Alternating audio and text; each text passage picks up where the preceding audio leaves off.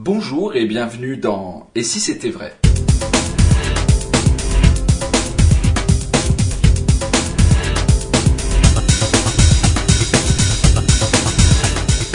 Et si c'était vrai, une émission, une discussion avec Dominique Duvivier, magicien. Dominique Duvivier, bonjour. Bonjour. Alors, Dominique, je vais vous présenter, je vous- on va commencer l'émission par une petite expérience, si vous le voulez bien. Vous n'êtes pas du tout euh, au courant de ce qui va se passer, mais je vais vous demander réellement de faire euh, l'expérience. Vous allez simplement fermer les yeux, allez-y, et vous écoutez.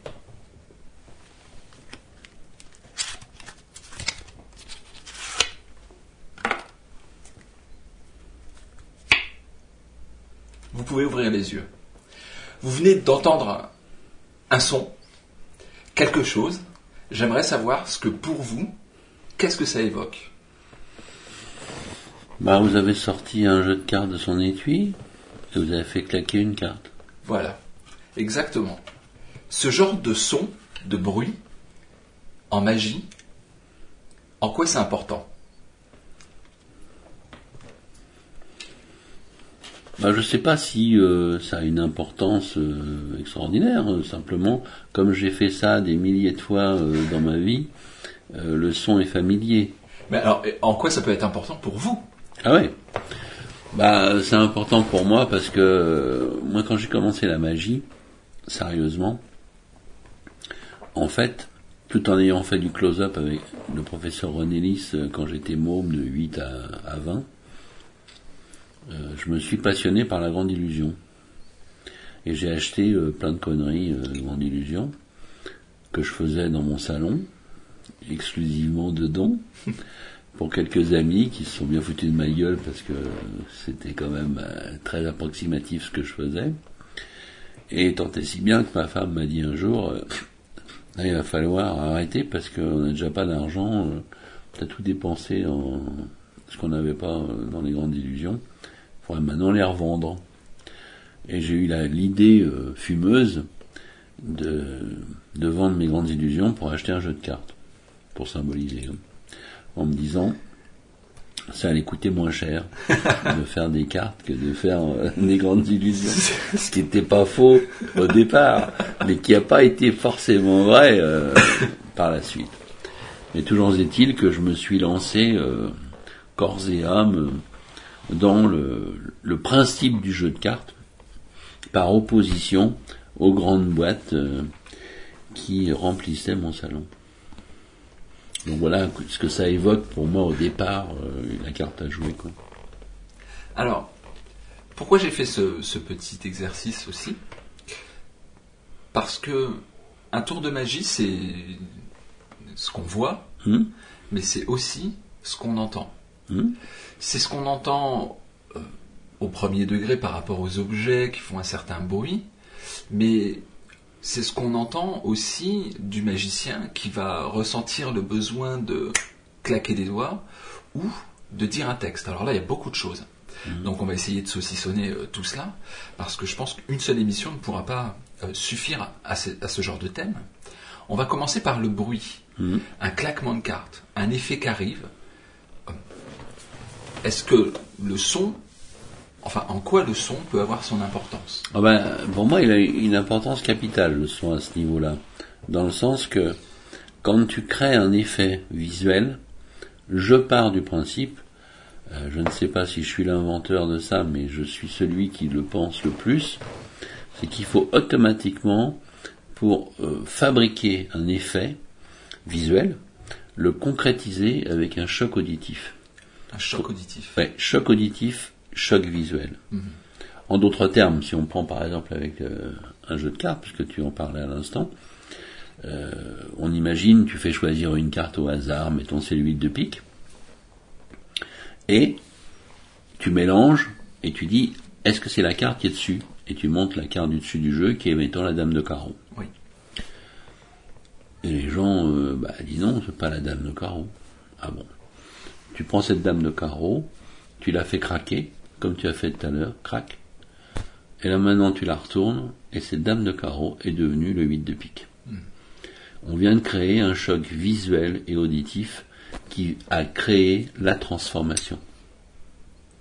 donc on a vécu la transformation, bah, parce que déjà on l'a vu, Oui. mais aussi parce qu'on l'a Ouais. entendu. Elle s'est concrétisée. Pour moi, le, le- le craquement de la carte, la dame de carreau qui a craqué et qui a du coup s'est transformée en 8 de pique, c'est l'ancêtre de Mickey euh, avec Disney quand il fait euh, l'apprenti sorcier et il a sa baguette magique et il fait ça avec sa baguette. Tu vois des étoiles qui, qui suivent la baguette et chloum, il y a une pluie d'or, tu sais, qui, qui émane de la baguette, et maintenant il y a eu une transformation qui vient de s'effectuer. Donc pour moi, le, choc auditif de la carte qui craque, c'est comme si on prenait une baguette magique et qu'on tape sur l'objet pour le transformer. Alors c'est intéressant parce que on va parler un peu de cinéma du coup. Euh, le cinéma commençait par être muet. Après, il s'est transformé, il est passé du noir et blanc en couleur par ailleurs. Mais le cinéma était muet, mais dans les cinémas muets à l'époque, euh, au début des années 1900, il y avait quelqu'un qui jouait du piano, en live ouais, ouais. parce qu'on ne pouvait pas se contenter de l'image. On est obligé d'y apporter quelque chose, quoi, du son. Alors, le cinéma, ça a un effet magique. On peut imaginer qu'à l'époque, les, les gens le vivaient comme un effet magique. Et ce que vous êtes en train de nous dire, en fait, on revient aux fondamentaux du cinéma, en quelque part. Quelque part. Un tour, c'est aussi un mini métrage avec de, du son, euh, des effets visuels, etc., etc. Hmm, tout à fait. Il est clair que le cinéma, euh, euh, enfin, la magie est le prolongement du cinéma, ou le cinéma est, le prolongement de la magie, puisque c'est étroitement lié. Toi, tu dis, je suppose ou on suppose que, moi je dirais, on suppose pas du tout. Les gens qui ont été voir le cinématographe, qui payaient leur place pour voir des images qui bougent, euh, largement contents de voir euh, sur un écran blanc des personnages qui bougent, qui vivent, hein, qui font des choses. Très vite, Méliès a trouvé euh, euh, l'idée de, de- de créer par des effets spéciaux basiques, puis plus sophistiqués, de la magie réelle euh, rapport au plan, à l'idée même de la base du cinéma. Euh, et c'est pour ça que je pense que la magie et le cinéma sont très très liés. Hein. et, et ce qu'il faut savoir, euh, c'est que là, je dépasse un peu le cadre de, de ce que tu dis.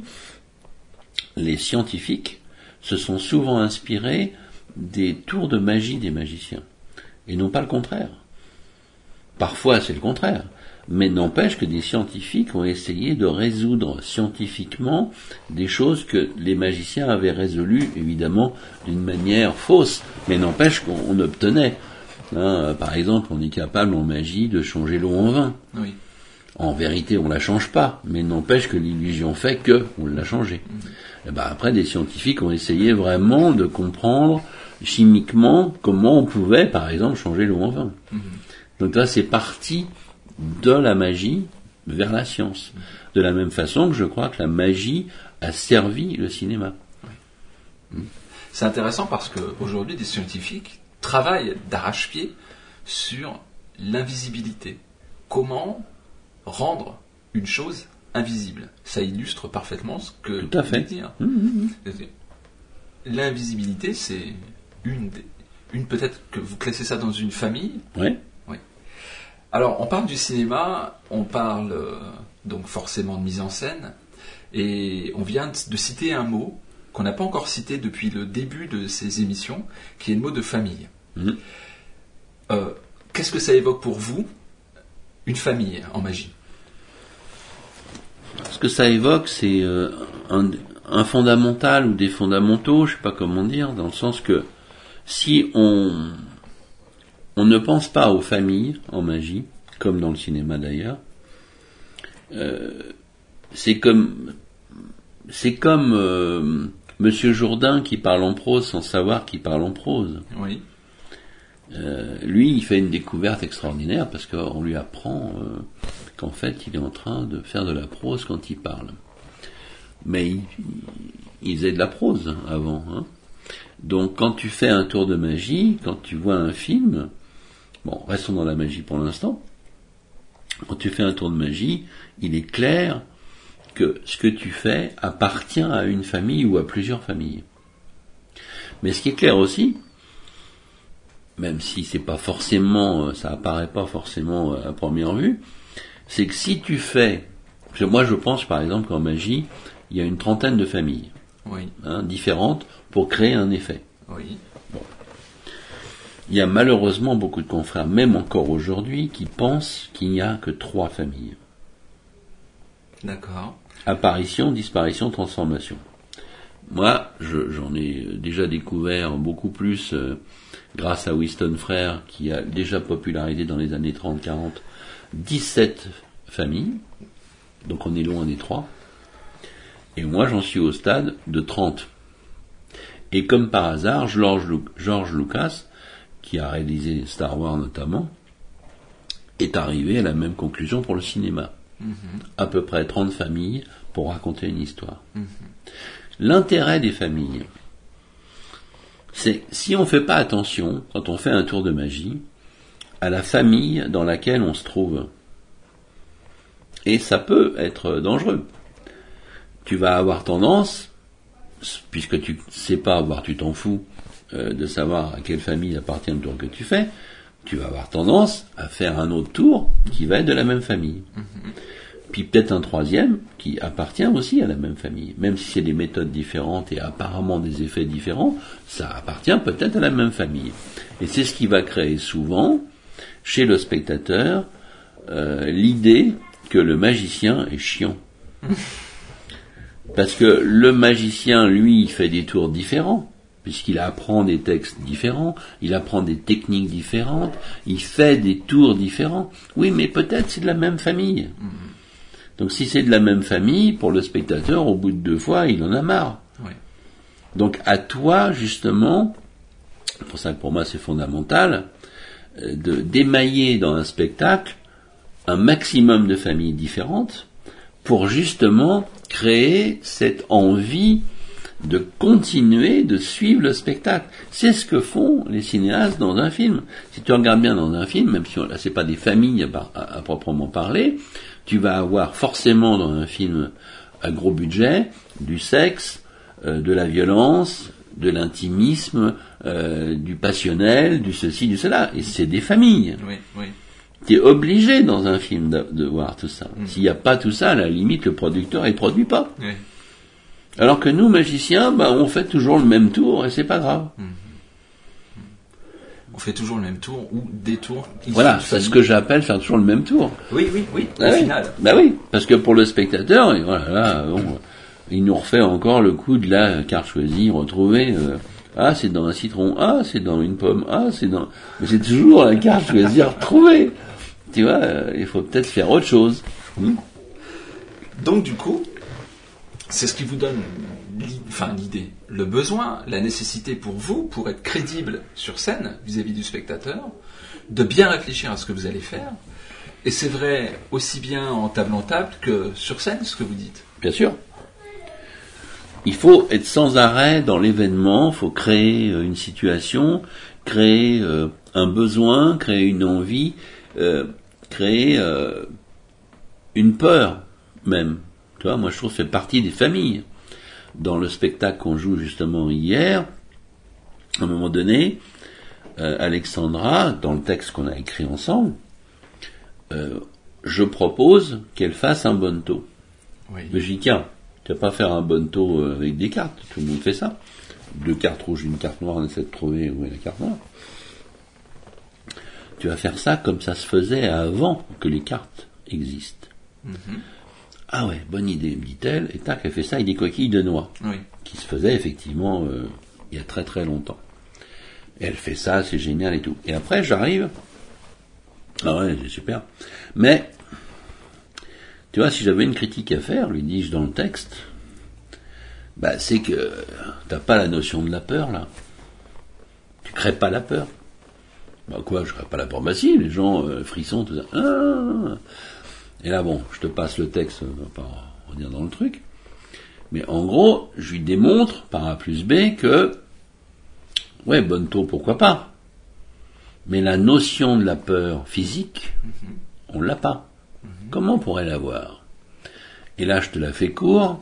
Finalement, j'arrive avec un plateau et j'ai des, des espèces de, de disques avec des gobelets dessus et j'enlève et t'as trois disques où il n'y a rien et t'as un disque où il y a un clou. Oui. Donne tout à examiner. Mettez votre main comme ça. Ah. Ça pique. Oui. Oui, hein, déjà, hein, les gens commencent. hein. on remet les gobelets. Et je dis, je te fais, je te raconte les faits de base. hein. D'après vous, madame, le clou, il est où? Évidemment, j'ai mélangé un peu. vois. Bah, elle me dit à gauche. Tac Non, je crois pas qu'il soit à gauche. Mais là, il y a Là, les gens, ah Je dis, là, on est dans la peur. Oui. Et puis tac, tac, tac, bon, peur. Donc tout ça, tu vois, là, on a un côté dramatique, on a une autre famille, tout Oui. en faisant quelque chose de très, très classique. Oui. Mais on a scénarisé de telle façon où, euh, et je dis pas qu'on a inventé le truc du clou, tu vois, c'est pas l'idée, mais scénaristiquement parlant, et dans le texte, on obtient, par la mise en scène, vraiment une vraie peur dans la salle, quoi. Et donc, vous, pour vous, un tour n'est- pas justifiable s'il n'est pas mis en scène? Ah, pour moi, non. Ah, il peut être justifiable, dans le sens qu'on peut très bien, euh, tu vois, t'es tranquille en train de boire un verre, euh, ou même, tiens, là, si on n'était pas en train de faire une interview, je pourrais dire, tiens, en fait, euh, j'ai eu l'idée, ou j'ai entendu, ou machin m'a montré, ou je sais pas quoi, tac, je te sors de ma poche, je sais pas quoi, un bouchon, ou n'importe quoi, puisqu'on peut faire de la magie avec n'importe quoi, et je vais te montrer, clac, clac, poum, tu vas faire, ah le vache, c'est marrant, ou ah c'est fort, ou ah je sais pas quoi. Puis hop, je range mon bouchon, puis on n'en parle plus. Oui. Donc je t'ai pas fait de la magie, je t'ai fait là, moi ce que j'appelle une espèce de physique amusante, Oui. ou un truc un peu euh, comme si tu me montrais une nouvelle fonction, encore une fois, de l'iPhone. Oui. Euh, tiens, regarde, si on fait ça, ah, t'as vu, ça fait marrant. Mhm. Mais on n'est pas dans la magie, on est dans euh, un effet visuel Oui. mais on n'est pas dans ce que j'appelle la magie, un peu comme au cinéma, quoi. Au cinéma, pour que tu vives une action réelle, tu te mets dans une salle de cinéma, on éteint la lumière, on est dans le noir, il y a une projection, il y a un son qui t'englobe de partout, et pendant une heure et demie, on va t'emmener dans un autre monde. Un monde fantastique, un monde de comédie, un monde de fiction, un monde de je ne sais pas quoi, et là on est en train de citer des familles justement. Euh, et là, seulement grâce à tous ces éléments, tu vas vivre quelque chose, mais ah, ah, au point, tu vois, de d'avoir une sensation physique selon comment le réalisateur et les comédiens ont joué euh, ce que tu es en train de regarder. Pourtant, tu sais très bien que ce que tu vois, euh, c'est pas vrai. Oui.